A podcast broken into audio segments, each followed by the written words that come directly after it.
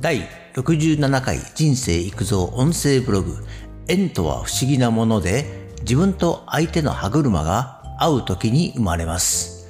最初に言っておきますが恋愛相談ではありません。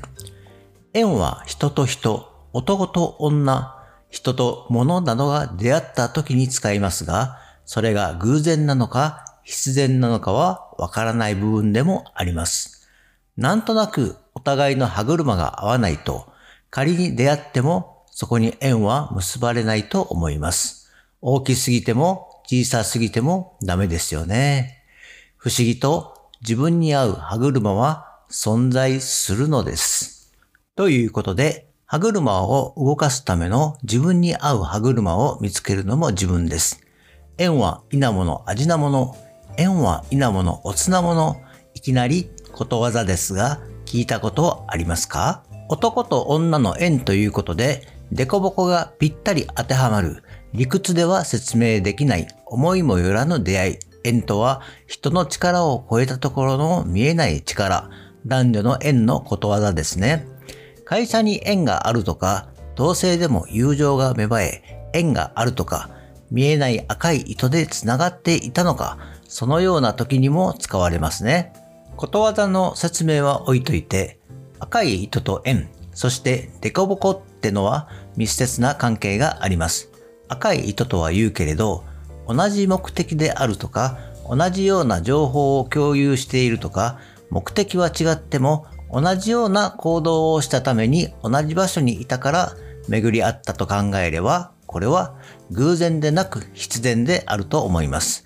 そして、その場ですれ違っただけだとか、顔も合わさなければ何も起こりません。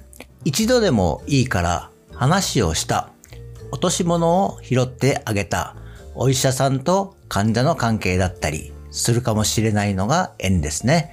ちょっと現実的な見方でロマンチックじゃなくなりますがね。ただ、デコボコは重要な部分ですね。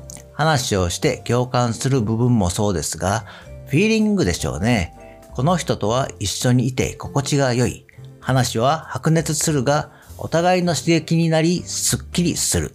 まず、自分の歯車がきちっと噛み合っていることが重要です。そして、そこに他の歯車をプラグインしたとき、見事に噛み合い、芽生えるのが絆だとか信頼ですね。精神的な部分で、とても回転も速くなり、スムーズになり効率が良い、活発になり、前向きになり、何をやってもうまくいく気がする。そんな気持ちになれるのも縁です。最後にまとめ。